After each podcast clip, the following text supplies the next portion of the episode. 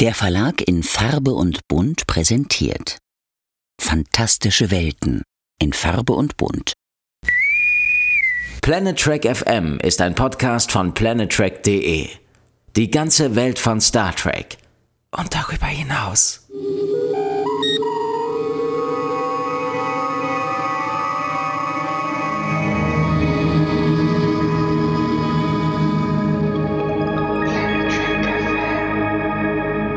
Guten Tag. This is Terry Farrell coming from Santa Monica, California to wish you all a fantastic second season rewatch on Planet Trek FM.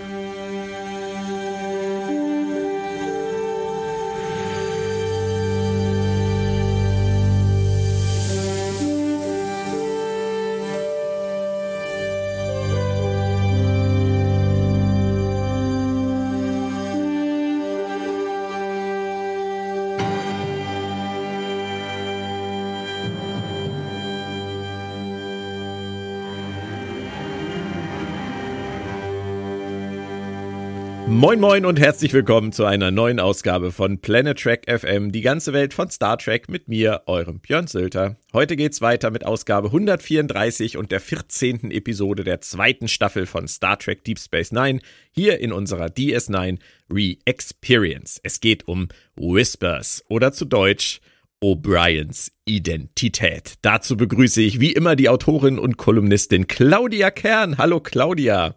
Hi Björn.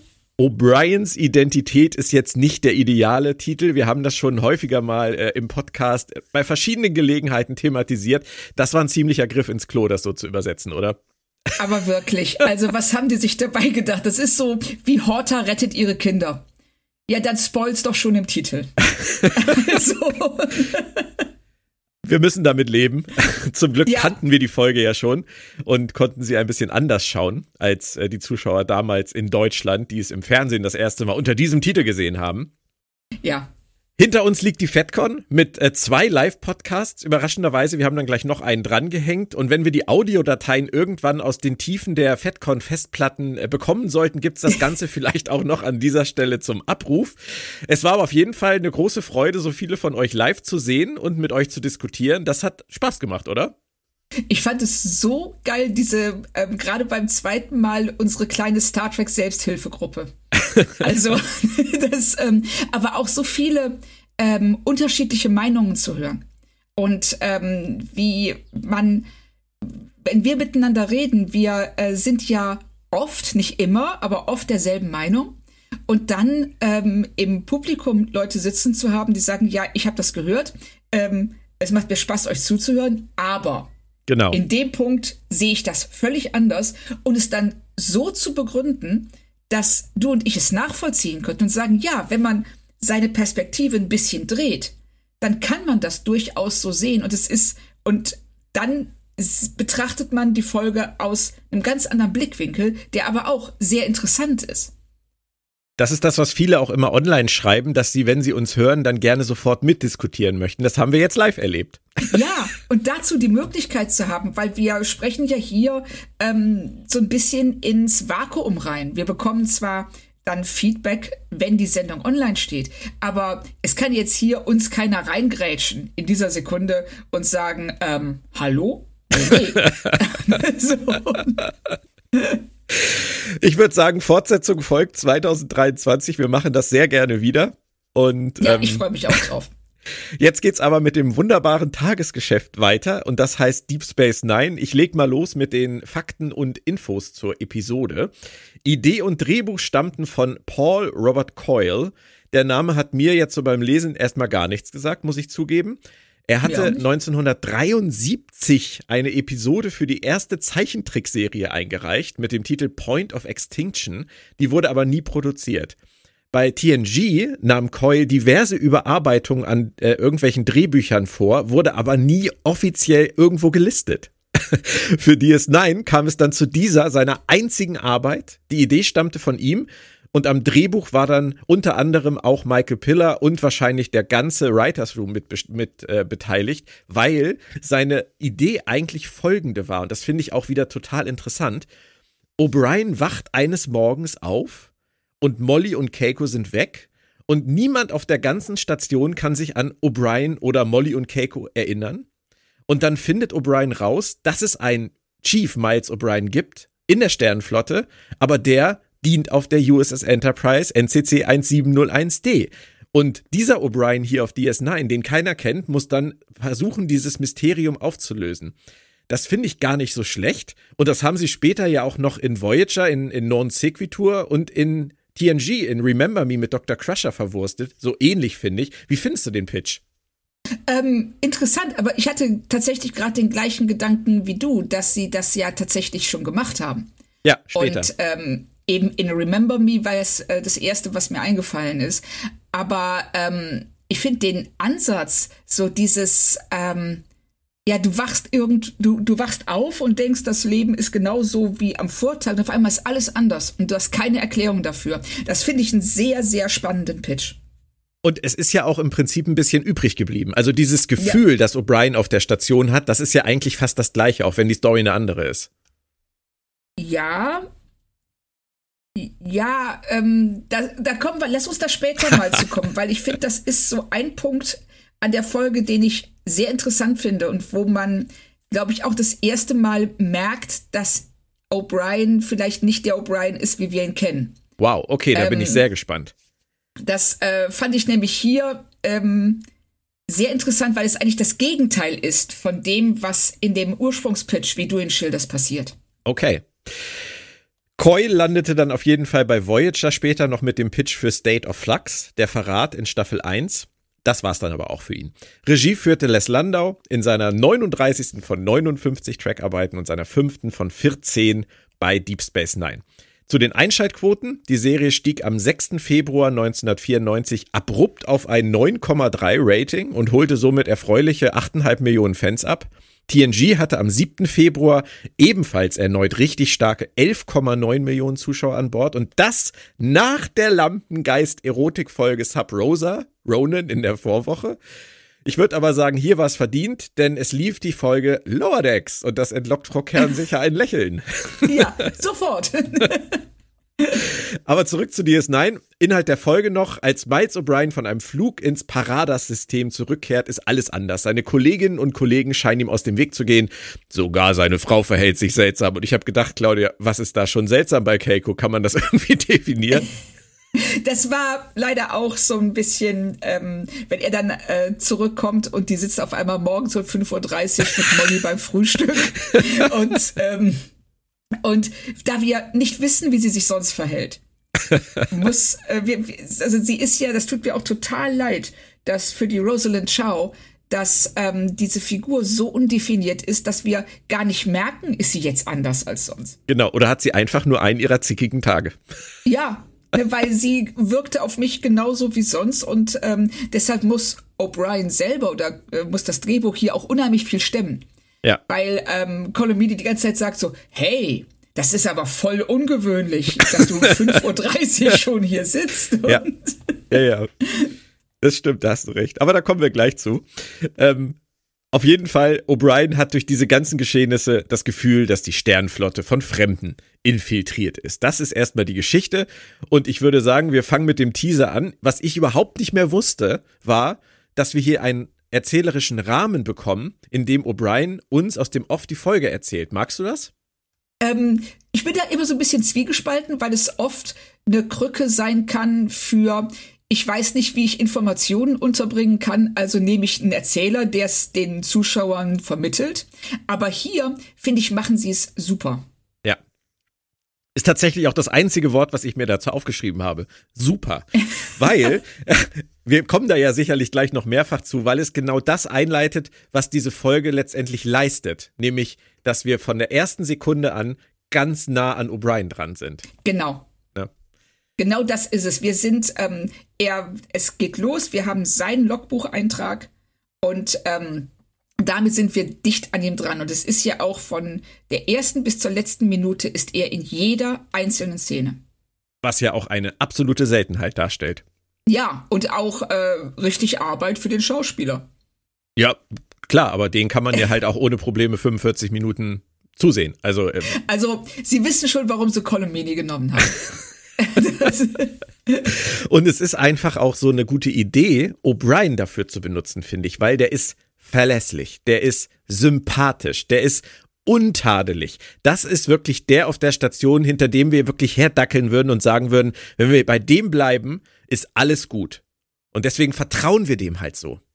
Richtig, weil er auch so bodenständig ist. Genau. Ne, so, da, äh, du würdest nie auf den Gedanken kommen, dass der irgendwelche ähm, Hintergedanken hat, irgendwas vor dir verbirgt oder sonst irgendwas. Also der ist wirklich what you see is what you get. Ne, du, du siehst ihn und du weißt genau, okay, das ist der Hemdsärmelige, im wahrsten Sinne des Wortes mit den hochgekrempelten Uniformärmeln, ähm, der, der, der, der Handwerker praktisch, der Handwerker der Station, der seine Arbeit machen will, so gut es irgendwie geht, der mit ähm, Leib und Seele dabei ist und der dich nie in irgendeiner Weise in die Pfanne hauen würde, der keine verborgenen Absichten hat. Und wie du schon sagst, man vertraut ihm einfach. Und man glaubt ihm gerne. Wenn, wenn O'Brien ja. sagt, ich erzähle euch jetzt mal was, das ist mir komisch vorgekommen, dann hören wir zu. Ja, wie er das auch später bei Odo ist, der ihm ja genau. auch direkt zuhört. Ja. Obwohl ich da auch eine, eine Idee zu habe. Ich bin mir da auch nicht ganz sicher bei Odo, aber da ja, kommen wir dann auch, auch, noch zu. das, äh, ich glaube, du meinst dasselbe. Das, ähm, ich habe da auch so ein bisschen gezögert, weil ich mir nicht sicher war. Es geht dann los mit seinen Erinnerungen an einen Tag, als er von einer Mission, nämlich zu den Paradas, zurückkehrte nach Deep Space Nine. Und du hast es gesagt, es ist 5.30 Uhr morgens und Keiko benimmt sich komisch. Wie eingangs erwähnt, das ist jetzt nichts Neues, aber 5.30 Uhr am Frühstückstisch sitzen und Mollys komisches Verhalten und Keikos komisches Verhalten, das fiel dann doch schon auf. Auch ich finde auch ohne, dass O'Brien uns das erklären musste, fiel auf, dass da irgendwas schräg läuft. Ja, also es ist, ähm, das ähm, was die ganze Folge auszeichnet, finde ich, ähm, das zeigt sich hier schon, ist Les Landaus hervorragende Regie. Also, dass er, er nimmt Keiko und auch Molly immer aus ganz leicht schrägen Winkeln auf. so, dass du sofort merkst, hier stimmt was nicht. Das macht er auch später bei Cisco und ähm, bei, sogar bei Quark. Die, also es ist so, er suggeriert dir als Zuschauer, hier stimmt was nicht, weil dein Blickwinkel nicht stimmt. Ja. Das ist so toll gemacht. Wobei ich auch bei Quark nachher noch was dazu sagen muss. Ich, das sind so Dinge, bei denen ich mir nicht ganz sicher bin. Vielleicht kannst du mir da helfen. Aber du hast absolut recht. Also es, er verstärkt einfach dieses, dieses Paranoia-Gefühl, was sich von der ersten Sekunde aufbaut. Ja, genau. Und wir sehen dann ja auch, O'Briens Mitarbeiter machen sich selbstständig, die machen Dinge, die sie gar nicht machen sollen.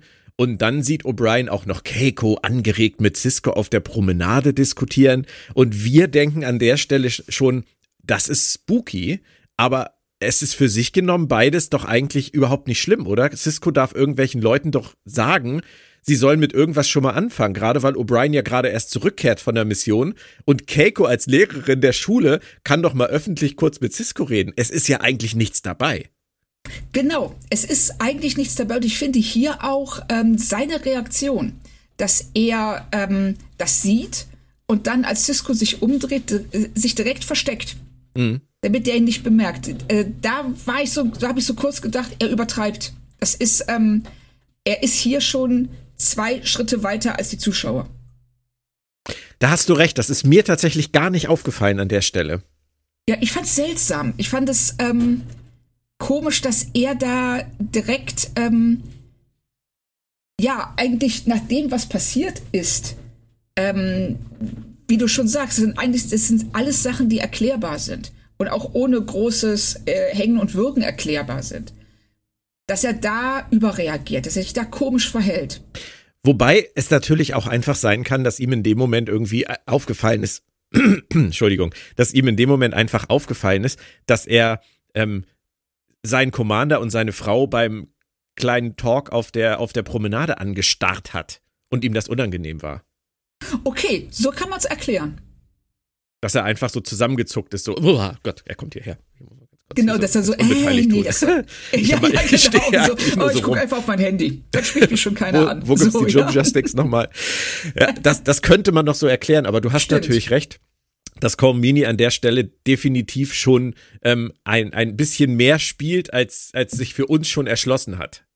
Ja, also so kam es mir auch vor, was aber auch wiederum zu diesem Gefühl von Paranoia passt.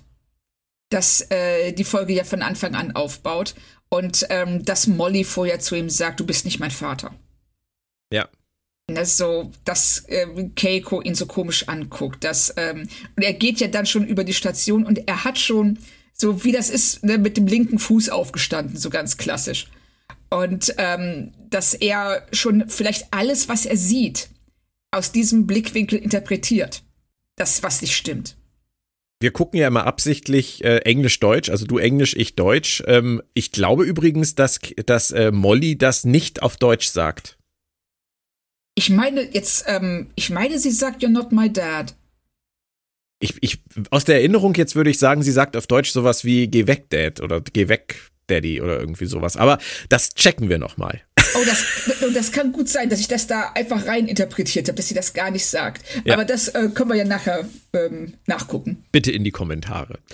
Weil es ist letztendlich ja so, auch wenn das jetzt vielleicht ein bisschen komisch war mit seiner, mit seiner Cisco Keiko Beobachtungsaktion, es ist unser O'Brien und wir haben sein Voice-Over und wir, wir leiden und grübeln ja mit ihm mit. Von daher sind wir so nah an ihm dran, dass es für uns auch an der Stelle, finde ich, einfach noch ganz normal ist, dass er sich wundert. Wir wundern uns halt mit und er gerät dann ja sogar mit Begier aneinander und es geht immer so weiter und verstärkt sich und dann kam für mich ein Moment, wo ich gezögert habe, weil ich es total dreist fand von O'Brien, dass er Cisco fragt, was er mit Keiko wollte. Ja, das fand ich so drüber. So, was haben ja. Sie mit meiner Frau zu besprechen? Das ja, genau. Also, A, was geht Ihnen das an? Das ist der Stationskommandant, der kann mit seiner Frau besprechen, was er möchte. und, und das ist auch, er fragt es auch so vorwurfsvoll. Ja, genau. was fällt Ihnen ein? Ja, genau. So, äh, wie können Sie mit meiner Frau reden? Geht's denn? Ja. Ja, aber Cisco nimmt das total locker und sagt ja, ja. Jakes Noten sind nicht so gut und nimmt da erstmal sofort wieder so ein bisschen den Wumms raus. Ja. Es hat mich trotzdem an der Stelle gewundert, dass er sich das traut, Cisco das zu fragen. Aber ich finde, sie haben das dann komplett weggewischt. Also auch meine, mein Gefühl von O'Brien benimmt sich merkwürdig, haben sie damit weggewischt, dass danach diese Unterhaltung mit Begier bei der Untersuchung kommt. Die ist so großartig. Alleine ja. dieses, ähm, fühlen Sie Euphorie? Oh ja, ich bin ganz euphorisch. Äh, Wie schwerhörig. Was haben Sie gerade gesagt? Und sind Sie sexuell ja. ausgelastet? Ich habe gar keinen Sinn für Humor. Das ist, das ist großartig und man ist sofort wieder, finde ich, drin in dem echten O'Brien. Das, da, da kommt man gar nicht auf die Idee, dass irgendwas nicht stimmt. Richtig, weil da ähm, alles, wenn du vorher schon so ein bisschen gezweifelt hast, ob ähm, ne, wer, also welcher, was da jetzt eigentlich wirklich passiert. Diese Unterhaltung zwischen ihm und Bashir und auch das, äh, die ne, ja fast damit endet, wenn er sagt, ähm, it's not doctors I have a problem with, und dann beide gleichzeitig sagen, it's you, Julian. Das ähm, ist wirklich witzig und dieser ähm, äh, dieser Humorlevel, diese Beziehung zwischen den beiden, die ähm, ist da so normal ja. dass äh, jedes Misstrauen, was wir vielleicht dann in den letzten Minuten aufgebaut haben, einfach weggewischt wird. Genau, das machen sie super und dann kommt noch diese falsche Fährte und das ist der zweite Punkt, den ich toll finde, dass O'Brien auf einmal denkt, Moment, vielleicht bin ich ja krank. Und ja. deswegen benehmen sich alle so komisch. Und wir denken, ja, das kann natürlich auch sein. Dann nehmen sie uns auch wieder mit auf eine falsche, konstruierte Fährte, die gar nichts zur Sache tut aber sorgen dafür, dass wir gar nicht erst in irgendwelche anderen Richtungen denken, die was vorwegnehmen könnten. Ja, genau. Und ähm, das wird ja dann sofort aufgelöst, als äh, Bashir dann zu ihm sagt, nee, nee, ist alles gut, du bist kerngesund.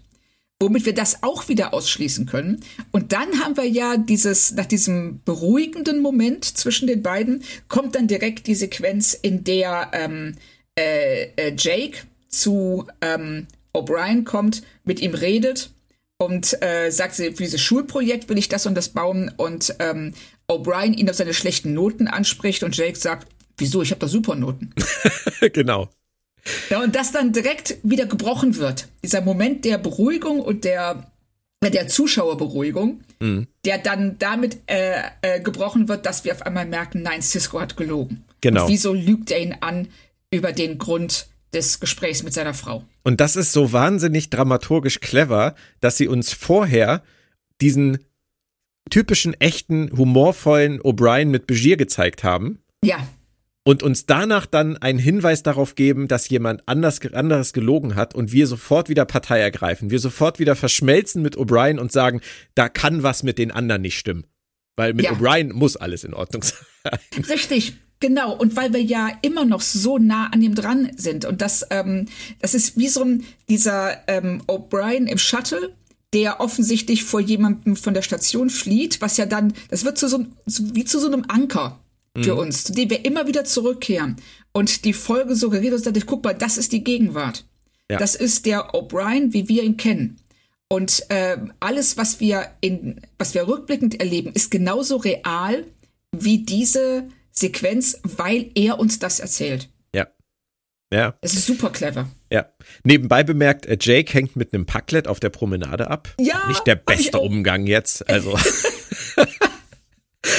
Das, Und es geht dann ja auch direkt weiter mit diesen Merkwürdigkeiten, nämlich als äh, O'Brien und Jake wieder reden wollen und dann Kira auf einmal oben da auf der Reling steht und sagt, äh, Jake, dein Vater sucht dich. So nach dem Ja. Motto, komm mal schnell hierher. Da merken wir, Jake wird aus dem Spiel genommen ja, und ähm, sind endgültig misstrauisch. ja, genau. Und auch wie ähm, Kira ähm, hoch über O'Brien steht, von oben auf ihn runterguckt. Also es ist alles bedrohlich. Es ist alles irgendwie schräg und ähm, also man hat, man fühlt sich nicht mehr wohl auf dieser Station, weil man hat ständig den Eindruck, äh, beobachtet zu werden und dass Dinge vorgehen, von denen man selbst, also in dem Fall äh, O'Brien, ausgeschlossen ist. ja. Und das ist, ich finde auch sehr schön, wie er ja äh, am Anfang noch vermutet, dass sie irgendeine, äh, wie er sagt, blöde Überraschungsparty für ihn planen. Dabei ist sein Geburtstag erst im September. Und ähm, also das, äh, das am Anfang, dass er das noch sehr harmlos sieht und das aber sehr schnell eskaliert und aus diesem harmlosen Geplänkel für ihn eben eine sehr bedrohliche Situation wird. Ja. Wenn wir an der Stelle jetzt mal ganz kurz die Perspektive drehen, weil wir ja wissen, worauf es hinausläuft. Was Ja. die Crew hier macht mit O'Brien, mit dem für sie nicht ganz einzuschätzenden O'Brien, das ist schon recht clever und recht behutsam, oder? Sie lassen ihn irgendwie so mitlaufen, weil sie nicht genau wissen, was vor sich geht. Sie schränken ihn ein, sie halten ihn busy, halten Leute auf Abstand, bleiben selbst auf Distanz. Ich finde, das kann man auch sich ganz gut erklären im Nachhinein. Ja, auf jeden Fall. Also wenn man das rückblickend sieht und ähm, wie du gerade sagst, die Perspektive dreht, dann funktioniert das, weil sie ihm, ähm, also sie behandeln ihn praktisch wie, ähm, ja, wie, äh, ich sag mal, wie ein Vogel, der bei dir ins Haus geflogen ist, den du raushaben willst, ohne ihn zu verletzen. Was machst du? Du gibst dem Freiraum und du schränkst ihn aber so ein, dass er nicht weiter ins Haus fliegt, sondern versuchst ihn in Richtung Fenster zu bewegen, ohne ihn zu verletzen. Und was anderes machen die nicht. Und ne, dass sie dann auch Jake ähm, äh, aus seiner Nähe entfernen, weil Jake offensichtlich nicht weiß, dass es ein Problem gibt. Und ähm, das machen sie ganz hervorragend, auch wenn wir dann später die Konfrontation in Odos Büro haben, wo immer wieder betont wird, wir wollen ihnen nichts tun, Chief. Ja, genau. Aber wir glauben das natürlich nicht. Nein, wir haben auch keinen Grund. Richtig, und was ist, das ist eben so clever, weil wir als Zuschauer aus ähnlichen, ich sag mal, Psychothrillern gewöhnt sind, der Einzelne hat recht, die Gruppe ist böse. Mhm. Und hier, das ist was weiß ich, wenn du Körperfresser guckst oder sowas. Es ist, oder Zombiefilme. Ne, die, die Gruppe ist das Böse, der Einzelne ist äh, deine Identifikationsfigur und ist das Gute. Und damit spielt die Folge hier so clever, dass äh, ich da gestern echt einen Riesenspaß gehabt habe bei. Gerade auch weil, und das ist ja der Unterschied zu einem Zombie-Film, sage ich jetzt mal, oder zu den Körperfressern, das sind ja alles für uns Identifikationsfiguren. Und sie nehmen Ja. sich eine raus und stellen die gegen den kompletten Rest, den wir genauso gerne mögen. Oder, ja, aber ne? das ist ja äh, so dieses ähm, Prinzip von der fünften Kolonne, von dieser Unterwanderung, dass Leute, die du glaubst zu kennen, gar nicht das sind, was sie sind. Mhm. Oder gar nicht das sind, was du in ihnen gesehen hast. Und das ist ja auch äh, in Körperfresser. Diese Verunsicherung kommt ja daher, die sehen noch aus wie deine Freunde. ja. aber da steckt was ganz anderes hinter. Und äh, sie sind es nicht mehr. Und das ähm, ist äh, wahnsinnig desorientierend. ja. Und, Es ist ähm, nur so spannend für mich, wie schnell wir bereit sind, das zu glauben. Ja, und da muss ich sagen, das ist das, was ich am Anfang meinte, wo der äh, Pitch des, ähm, ich habe jetzt ja Coil, hieß er, ne? Ja, Coil. Äh, wo ähm, Coils Pitch äh, ganz weit weggeht von der fertigen Folge. Nämlich, dass ähm, in seinem Pitch hinterfragt sich O'Brien die ganze Zeit. Ja. Das ist stimmt. das, was ich bin, real? Ist das, äh, was ist hier los? Was ist mit mir falsch? Hm. Und das macht er hier an keinem Moment. Er ist, ähm, er sagt von Anfang an, das ist, das sind nicht meine Freunde. Hier läuft was falsch. Aber er hinterfragt sich keine Sekunde lang. Stimmt. Auch im Gegensatz zu Dr. Crusher übrigens, die sich Genau. auch irgendwann hinterfragt. Richtig. Und ähm, da kommst du, glaube ich, wenn du ähm, die Folge zum ersten Mal siehst, das ist so, so ein bisschen die Fahne, die sie heben und schwenken und sagen, guckt mal, vielleicht ist er gar nicht der O'Brien, den wir kennen. Weil jeder würde sich an irgendeinem Punkt hinterfragen und äh, sich denken, verhalte ich mich normal? Mhm. Wobei er natürlich zumindest im, im Ansatz kurz diese, diese Geschichte hat, dass er sagt, könnte es an mir liegen, dass ich krank bin. Das ist auch eine Art von sich hinterfragen, ob er das Problem irgendwie ist. Aber das nehmen sie ja sofort wieder raus. Sie nehmen es sofort raus, genau. Und, ähm, und das ist auch wieder etwas, na, ähm, wo er äh, ja sagt, ähm, es ist ja trotzdem eine Art von Verschwörung der anderen, nur aus einem netten Grund. Ja, ja. Na, und, ähm, und das finde ich halt super spannend, wie er äh, das so durchzieht.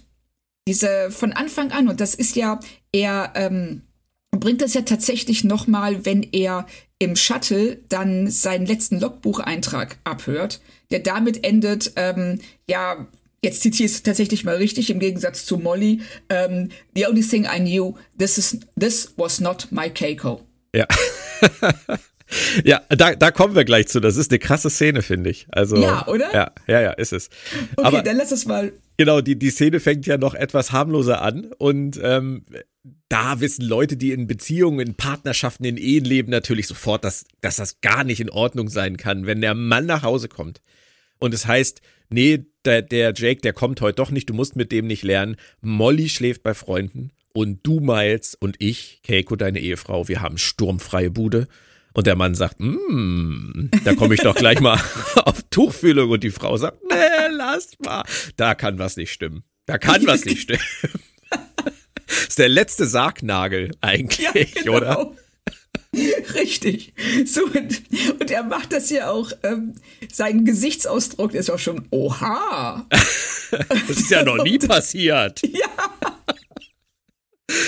Oh, das ist, haben wieder Männer geschrieben, das merkt man. Aber ähm, es macht nichts. Es war ja total niedlich. Und ähm, Ja. ich habe mich an der Stelle nur gefragt, als er so an sie, sich an sie ranschmiss und sie ihn beim Küssen wirklich so anstarrte, ähm, Keiko allein zu lassen mit ihm. Und zu dem Zeitpunkt wusste Keiko ja nicht, was ihm wirklich bedeutet, ähm, wo keiner weiß, was mit dem abgeht. Das war nicht ganz unriskant, oder? Ja, das, wenn man dann im Nachhinein weiß, was er ist und äh, sich äh, mit dieser Szene beschäftigt, da kann ich ihren Blick auch schon verstehen. Dass sie denkt so, oh oh. Ich habe da noch eine Theorie übrigens zu, da komme ich aber später zu, aber sag du ruhig erst. Ja, weil sie, ne, sie, sie weiß nicht, wer oder was er ist. Und ähm, gut, vielleicht hatten die jetzt überall Überwachungskameras und es steht äh, hinter jedem oder im Kleiderschrank wartet ein halbes Sicherheitsteam. Genau, da sagst, da nimmst du es vorweg, da hast du recht. Ja, so. ja, genau. Nee, das Sorry. ist ja, ist ja gut. Ist ja gut, dass wir die gleiche Idee hatten. weil das ist die einzige Erklärung. Das, ähm, weil das ist, sonst ist es echt gefährlich. Nee, da, dann sage ich das jetzt an dieser Stelle. Ähm, nachher in Odos Büro gibt es diese Szene, wo dann auf einmal alle reinstürmen. Ja, Und da habe ich gedacht, okay, die haben die ganze Zeit schon immer vor der Tür gestanden, um Richtig. einzugreifen, wenn irgendwas ist. Bei Keiko und Molly, bei Keiko alleine, da haben sie dann Molly lieber rausgenommen aus der Rechnung, was auch total sinnvoll ist. Erst noch Keiko und Molly und dann lieber nur noch Keiko.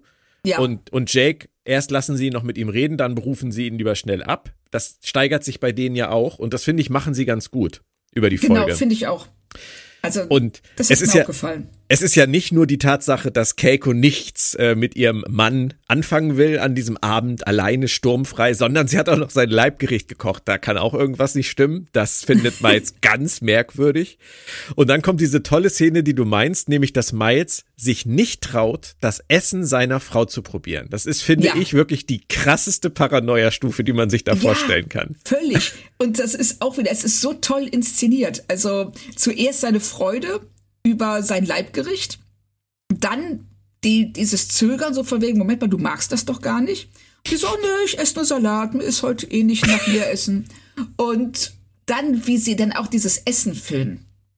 Ne, dass, äh, wie er mit der Gabel darum stochert und du eigentlich nur darauf wartest, dass da irgendwie ein Wurm rausgekrochen kommt oder sonst irgendwas. Also dieses Essen, das er anfangs als was ganz Tolles empfunden hat, auf einmal zu was Ekligem und Bedrohlichem wird. Ja. Und, ähm, und dann, dass er also sagt so, ach, weißt du was, ich habe jetzt auch nicht so Hunger. Ja. Ja, und dann kommt der Satz, den du zitiert hast, das ist nicht Keiko, meine Frau. Und ich war an der Stelle wirklich komplett bereit zu sagen, glaube ich dir. Ja, ich auch. Die das, würde äh, niemals äh, für dich kochen. und weil sie eben auch äh, wieder Kompliment an Las Landau, ähm, wie er sie aufnimmt. Also, ne, das, also das, du meinst förmlich, dass du ähm, in deinen Gedanken siehst, wie sie das Gift da reingeträufelt hat. So, ne, so dieses, na komm, ist es doch, ist es. Hm. Ja. Und er, er dann sagt, nee, mach ich nicht.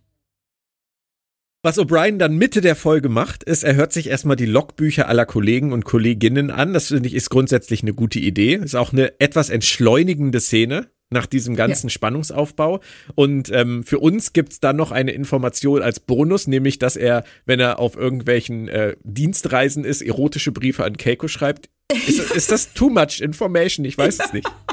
Ich bin mir auch nicht so sicher, weil diese, ähm, also diese Beziehung, so schön die Idee ist, ähm, sie holen da bisher zumindest echt wenig raus. Das stimmt. Äh, aber vielleicht könnte man seine Briefe ja irgendwie als Buch rausbringen. Hast du da vielleicht irgendwie Lust? So die geheimen Fantasien des Miles O'Brien? Mehr als nur Pylone du hast reparieren? Den Verlag hier. ich, ich bin aber, glaube ich, nicht so gut, äh, so, so Erotik-Sachen zu schreiben. Da müssen wir noch mal gucken, ob wir da jemanden casten können. Vielleicht. Ich glaube auch, wir brauchen einen Ghostwriter. Ah, das ist dann ja schon wieder lizenzrechtlich schwierig, ne? Oh, ah, stimmt, ja. Ach ja, offizielle. Star Trek-Roman in Deutschland und so. Ich, ich rufe mal den Crosskite äh, Heini an, den, wie heißt er noch, Rode? ja, ja. Vielleicht hat er da ja Bock drauf. Gibt keine Erotik-Schiene bei Crosskite, oder? Gibt's da eine ab 18er Schiene? keine Ahnung. Dann kommt Odo zurück und ähm, uns ist gar nicht aufgefallen, dass er weg war. Das war an der Stelle auch irgendwie so lustig. Ja, stimmt. Warum glaubst du, erstmal gefragt, vertraut O'Brien sich Odo an? Nur weil er weg war? Ja, er war okay. weg. Und ähm, das heißt, äh, ähm, O'Brien vermutet ja, dass irgendwas in seiner Abwesenheit auf der Station passiert ist. Und äh, ein Parasit, sonst irgendwas. Und ähm, Odo, wenn der in der Zeit nicht da gewesen ist, kann er davon auch nicht befallen worden sein. Und außerdem ist Odo, wie wir alle wissen und auch ähm, wie wir ja aus der äh, großartigen Terror Gnor-Folge wissen, mhm. äh, jeder hat Respekt vor ihm. Jeder weiß, Odo ist gerecht, Odo ist objektiv. Und wenn jemand diese Sache durchschauen und richtig einordnen kann, dann ist es Odo. Ja. Und dadurch, dass sie Odo mit einsetzen, erstmal an seine Seite stellen, ähm, geben sie O'Brien, finde ich, dann auch wieder noch eine richtig dicke Prise Glaubwürdigkeit. Ja, und äh, eine Bestätigung, eine innerliche Bestätigung, weil Odo ihm sofort vertraut.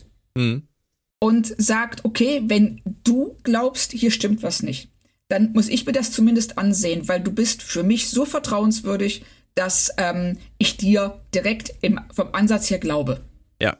Und ähm, für O'Brien selber ist es, ähm, das sagt er ja auch selber, total wichtig, ähm, endlich einen Verbündeten zu haben. Nicht mehr ganz allein auf dieser Station zu stehen, die für ihn halt so fremd und bedrohlich geworden ist. Und jetzt kommen wir zu meiner Theorie zum Thema Odo. Ähm, ja. Ich, ich glaube nicht, dass Odo überhaupt weg war. Ich glaube, dass Odo die ganze Zeit hinter O'Brien hergelaufen ist. Mm. Kann man nicht mehr aufklären. Aber es würde irgendwie passen. Vielleicht hängen immer in irgendwelchen Szenen irgendwelche hässlichen Ölbilder an den Wänden, die uns entgangen sind. Genau, oder irgendwelche Ratten stehen so, ähm, hocken in der Ecke. Oder er ist immer der Kaffeebecher, in dem er seine äh, jamaikanische Bohne doppelt stark, doppelt süß trinkt.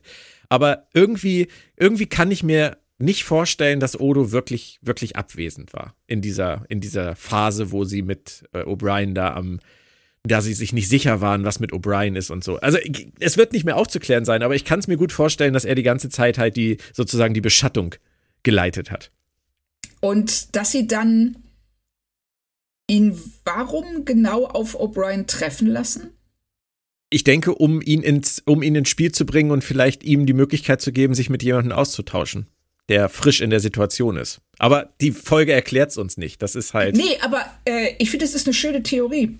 Weil ähm, ich hatte mich auch gefragt, ähm, warum Odo anscheinend, also die Folge stellt es ja für uns so dar, er kommt von wo auch immer zurück auf die Station Anscheinend hat es niemand für nötig gehalten, ihm zu sagen, dass O'Brien möglicherweise halt nicht mehr O'Brien ist. Korrekt. Und er stolpert einfach in diese Situation rein, glaubt O'Brien erstmal und dann hinter den Kulissen nimmt ihn jemand zur Seite und sagt, ach, hör mal, was ich dir noch sagen wollte, habe hab er jetzt vergessen, aber möglicherweise ist O'Brien jemand anders. Ja. Das finde ich auch unrealistischer als zu glauben, er war die ganze Zeit da und sie bringen ihn ins Spiel, um O'Brien eine Rückversicherung zu geben und ähm, äh, in der Hoffnung, dass er vielleicht irgend, dass er sich Odo anvertraut und irgendwas sagt, das ähm, endgültig ähm, das ihnen verrät, was dieser Replikant, wenn sie denn da schon wissen, dass er einer ist, überhaupt vorhat. Ich musste an Truman Show tatsächlich an der Stelle denken, wo sie dann irgendwann, als es alles aus den Fingern gleitet, den Vater zurückbringen. Ja. Das ist so, stimmt. das ist so der letzte Versuch von ihnen irgendwie an O'Brien ranzukommen, weil sie merken, er stößt inzwischen alle weg, er misstraut allen und dann ziehen sie noch ihren letzten Joker, um vielleicht ja. noch an irgendwelche Infos zu kommen. Aber wie gesagt, wir werden es nicht aufklären können. Ich fände es aber trotzdem ganz nett. Also ich fände es ganz nett, es mir vorzustellen, dass es so gewesen ist. Richtig, und ich finde es in jedem Fall besser als die Alternative, nämlich das ähm, wieder mal, was sie ja gerne machen. ja, genau, ohne der Letzte, der was mitkriegt. Ja, ja, genau. Ja. Ähm, und dann kommt nämlich noch so eine Szene, das hatte ich vorhin auch schon angedeutet, Quark. Quark ja. fragt ihn aus. Also das ist das, was bei O'Brien und bei uns natürlich ankommt, weil Quark setzt sich dahin und wird, wird von O'Brien erstmal hier äh, ein bisschen angefahren und dann sagt er, jetzt erzählen Sie mir doch mal was über die Paradas. Und, und nicht nur O'Brien fragt sich in dem Moment, warum zur Hölle fragst du mich danach? Aber realistisch ja. betrachtet, natürlich fragt Quark danach. Er sagt es dann ja auch selber. Wenn es um Profit geht, muss er halt im Bilde sein. Genau. Und äh, womit er ja auch völlig recht hat, dass ähm, wenn die Paradas ähm, ähm, halt wahnsinnig gerne äh, Nougat essen. Dann wird er dann natürlich äh, erstmal drei Kilo Nougat besorgen. Ja. Oder wenn die, ne, das, da, ne, so, das ist als Geschäftsmann, der Quark ja nun ist, ähm, ist das absolut nachvollziehbar. dass, wie er schon sagt, äh, du musst deine Kunden kennen. Sonst kannst du sie nicht entsprechend bedienen und Profit machen. Und ich glaube auch tatsächlich nicht, dass Quark das wusste. Nee, der weiß das nicht. Also da bin ich mir ganz sicher. Wir sind so darauf geeicht inzwischen in, zu diesem Zeitpunkt der Folge allen zu misstrauen, dass es uns wie Miles geht. Und das haben sie mit ihrem Drehbuch ja nun auch wirklich toll hingeleitet, die Paranoia zu schüren. Aber Quark ist einfach wie Quark. Und genauso wie alle anderen auf der Station, die da also über die Promenade laufen oder im Quark sitzen, die wissen das alle nicht. Die gucken Nein. ihn auch alle nicht komisch an oder so. Der Einzige, der es vielleicht weiß, ist der Techniker, den er immer wieder trifft. Ja. Der richtig. benimmt sich merkwürdig. Für, für uns der benimmt sich auch genau. Also das glaube ich auch, dass der ja. Bescheid weiß.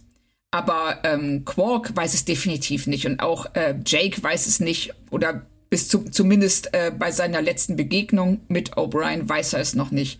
Und ähm, ich glaube auch, was auch Sinn machen würde, dass das äh, Wissen ist, das sich auf die Offiziersebene beschränkt, plus den Techniker, der ähm, ja da, aufgrund seiner engen Zusammenarbeit mit O'Brien informiert werden muss.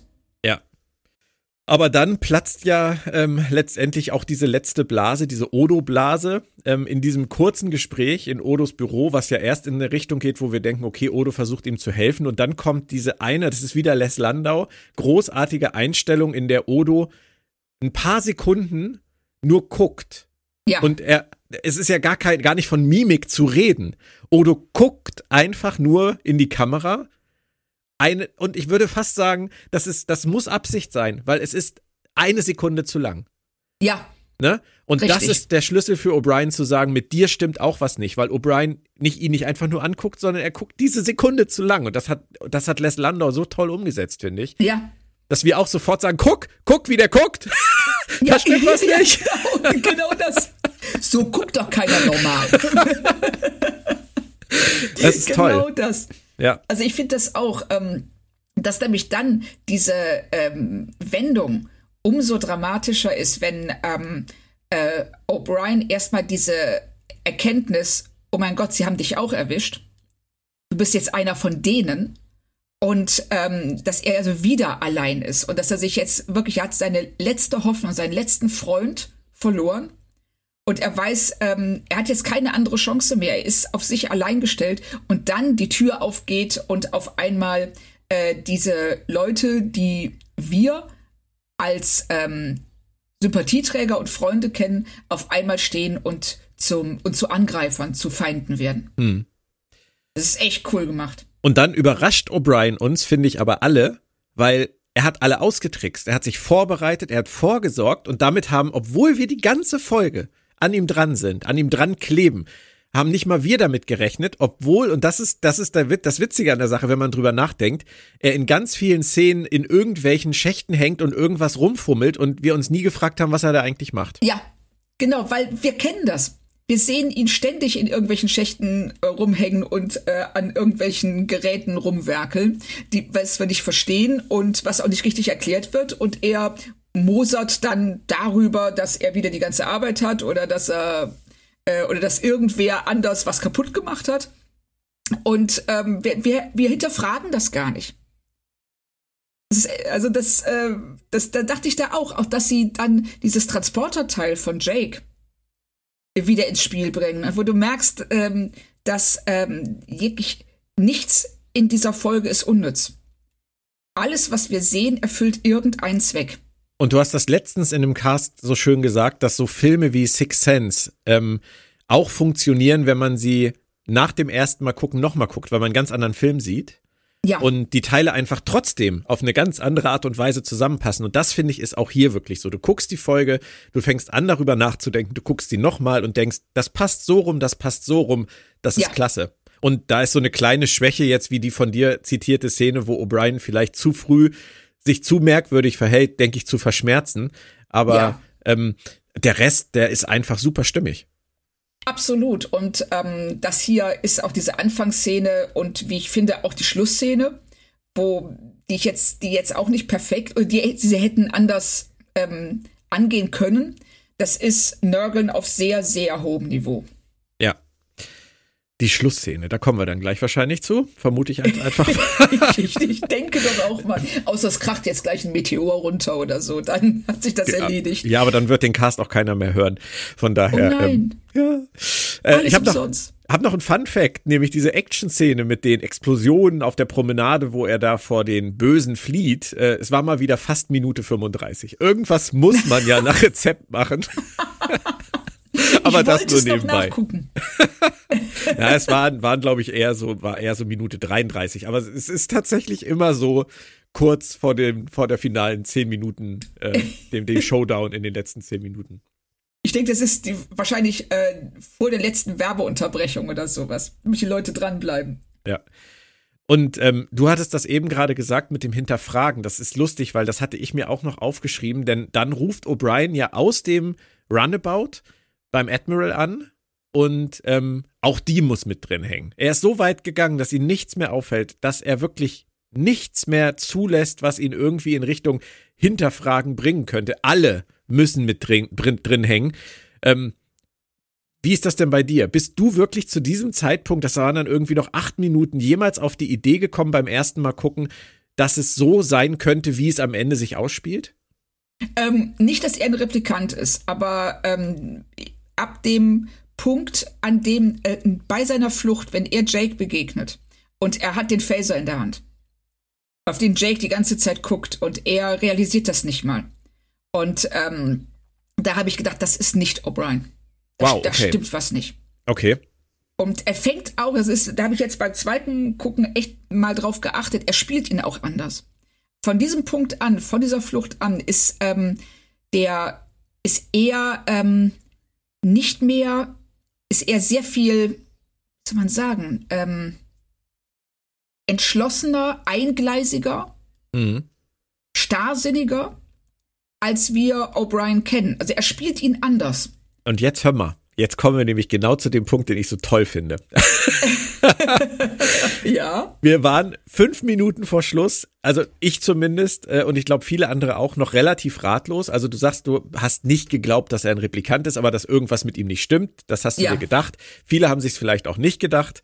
Und wir gehen dann ja mit ihm runter, ertappen Cisco und Co. bei dieser offenbar konspirativen, äh, diesem Treffen mit den Rebellen und fragen Ja. uns immer noch, was ist hier zur Hölle los? Und dann erst bei, ich habe extra nachgeguckt, bei drei Minuten 16 Restzeit inklusive Abspann taucht ein zweiter O'Brien auf.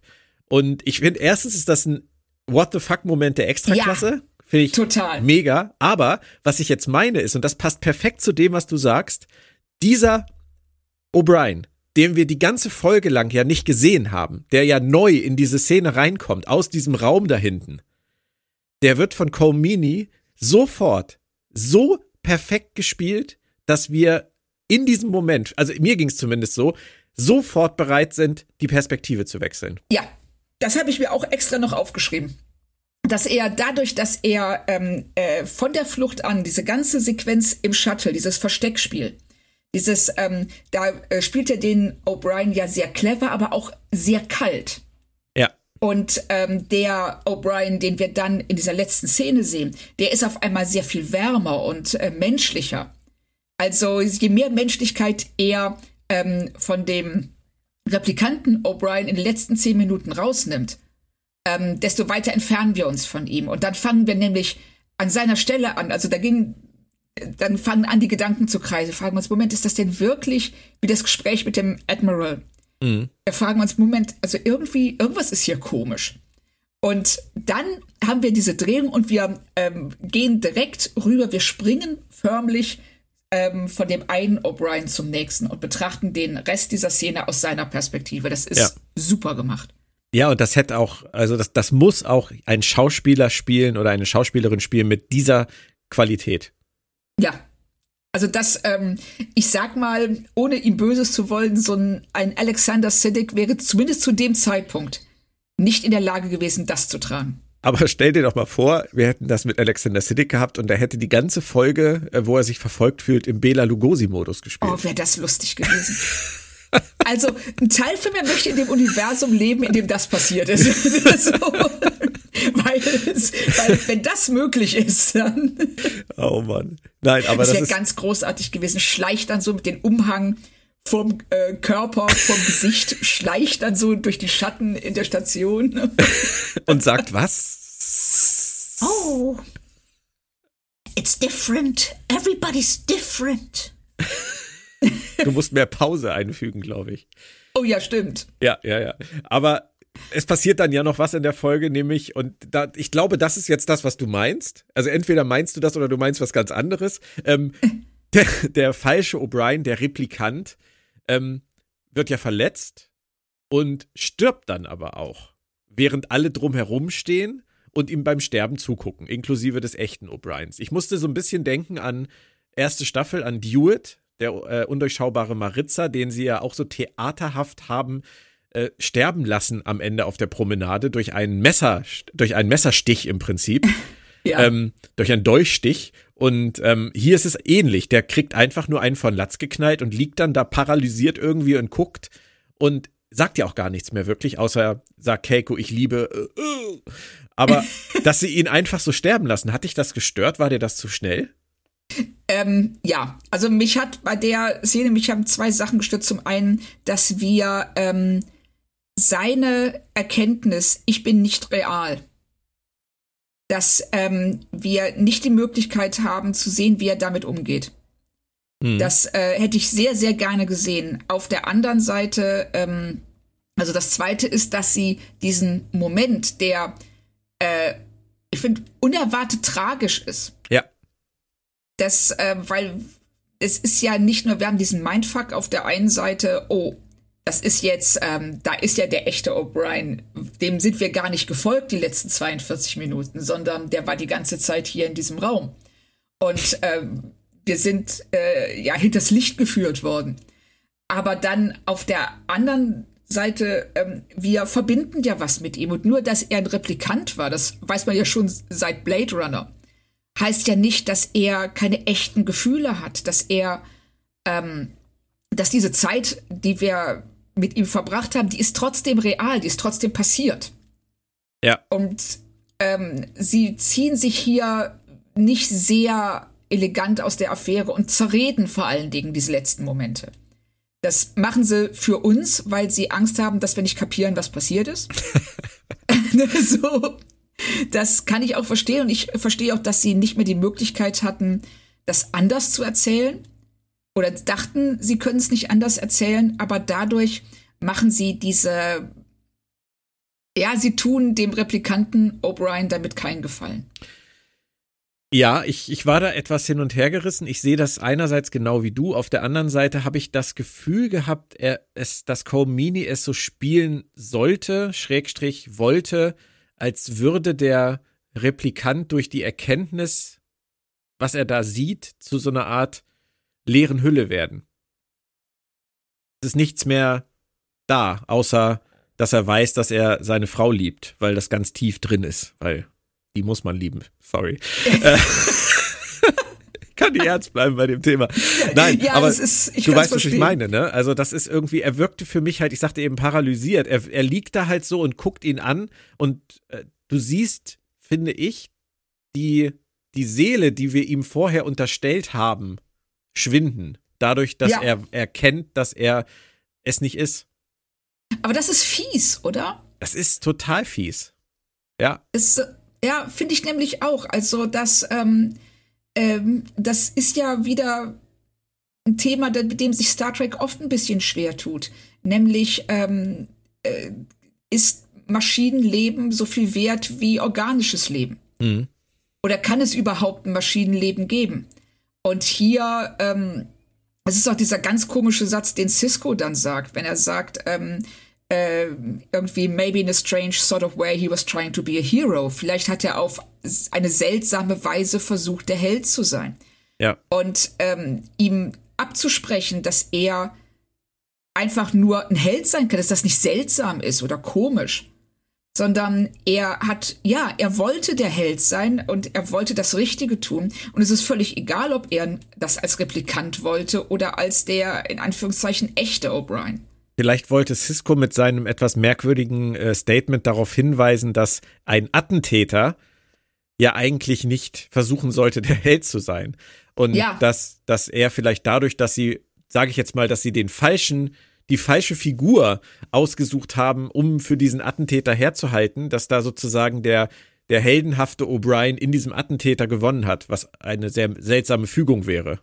Ja, richtig. Das ist, ähm, ich habe es anders interpretiert, aber deine Interpretation lässt Cisco in dem Fall deutlich besser dastehen. Ja.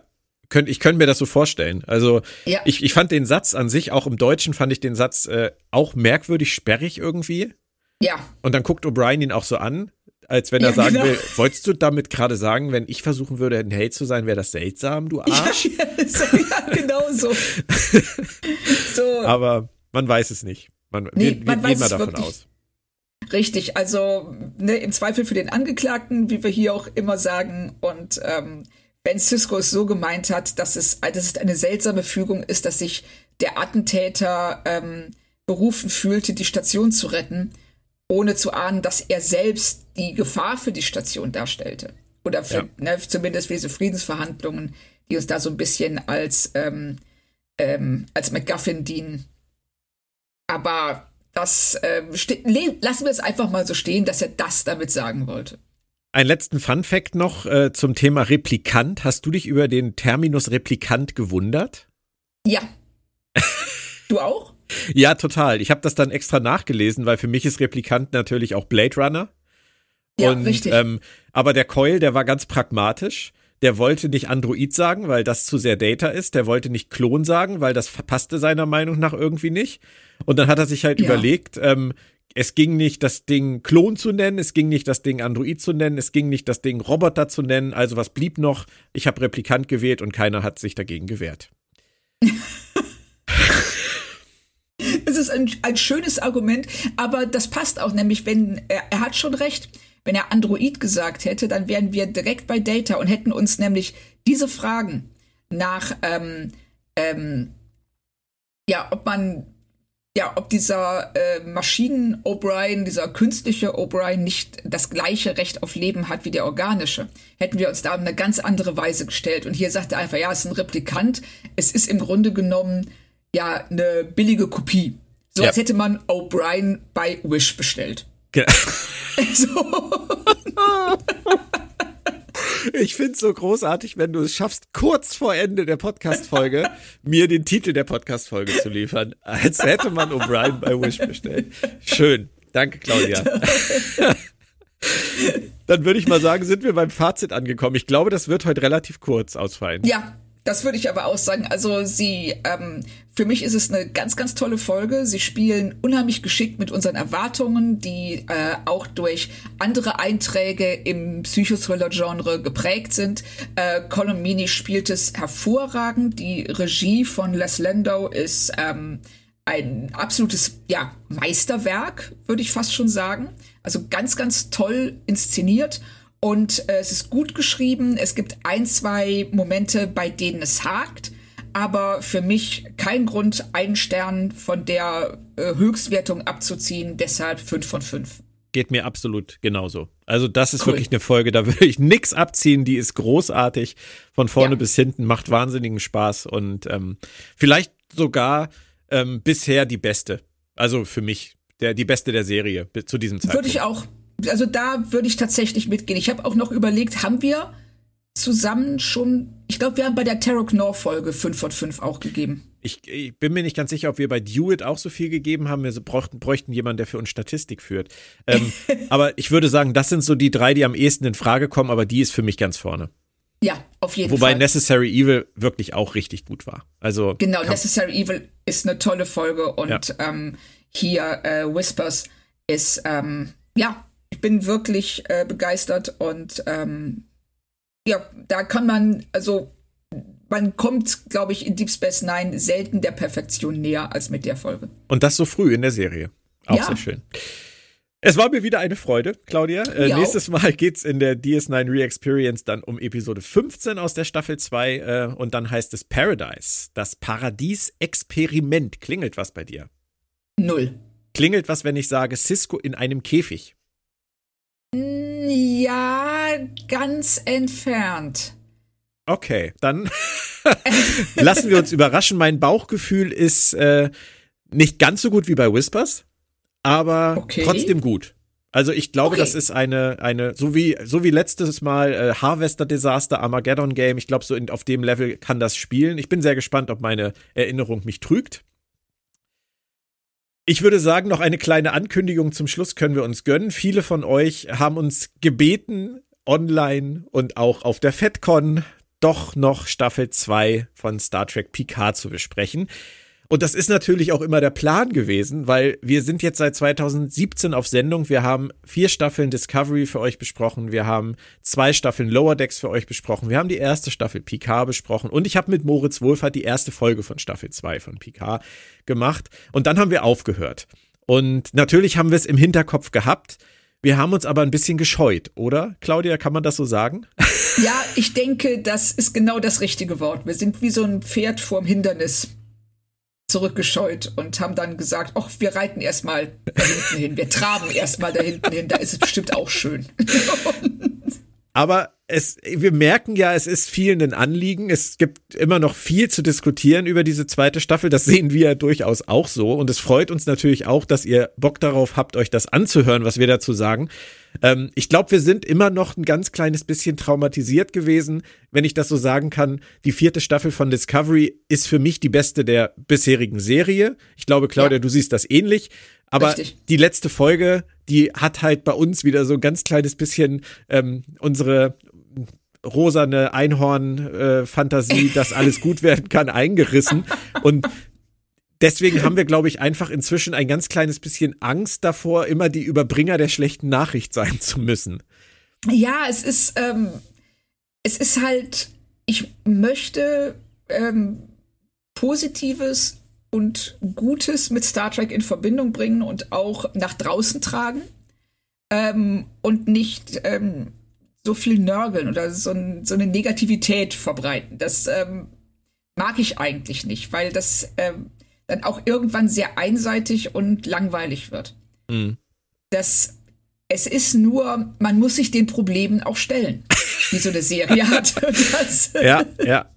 Und, und ähm, es ist ja nicht alles schlecht. Nein, nein, nein, ist es nicht. Und vielleicht hilft der Abstand, weil wenn man es so live guckt, dann ist ja auch immer so eine gewisse Erwartungshaltung noch im Spiel, Richtig. weil du hast, du weißt, du hast noch vier Folgen, fünf Folgen übrig und du fragst dich, wie werden sie es nach Hause bringen? Was könnten sie tun? Was könnte man alles Großartiges tun?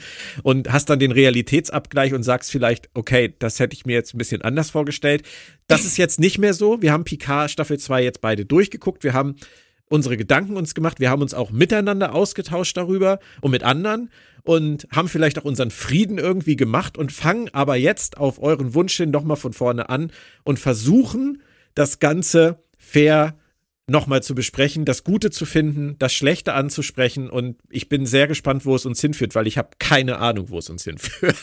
Ich auch nicht. Und ich finde, dass ähm, du hast auf jeden Fall recht, dass dann die, die Serie oder die Staffel beim zweiten Gucken auf uns ganz anders wirken wird als beim ersten, weil ähm, man eben eine Erwartungshaltung diese Erwartungshaltung nicht mehr aufbauen wird, sondern vielmehr sich ähm, fragen kann, was haben sie hier gemacht, warum haben sie es gemacht, mhm. was funktioniert und wenn es nicht funktioniert, warum funktioniert es nicht.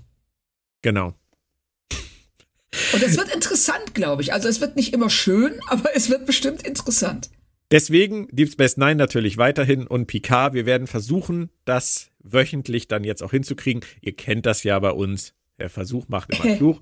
Und äh, wir werden sehen, ob es vielleicht nicht immer Deep Space Nine und Picard ist, vielleicht mal nur das eine, je nachdem, wie viel Zeit wir haben. Aber wir geben uns Mühe und freuen uns drauf. Ich bin sehr gespannt und dann hören wir uns in Kürze schon wieder hier und dann mit dem lieben alten Picard. Wir fangen übrigens nochmal von vorne an, obwohl es die erste Folge ja schon gibt in der Besprechung zwischen Moritz und mir. Aber wir fangen nochmal von vorne an mit Folge 1, dann in Folge 135 von Planet Track FM.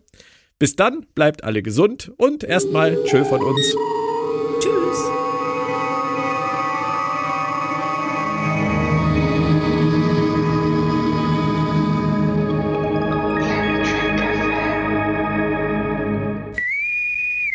Planet Trek FM ist ein Podcast von planettrek.de. Die ganze Welt von Star Trek und darüber hinaus.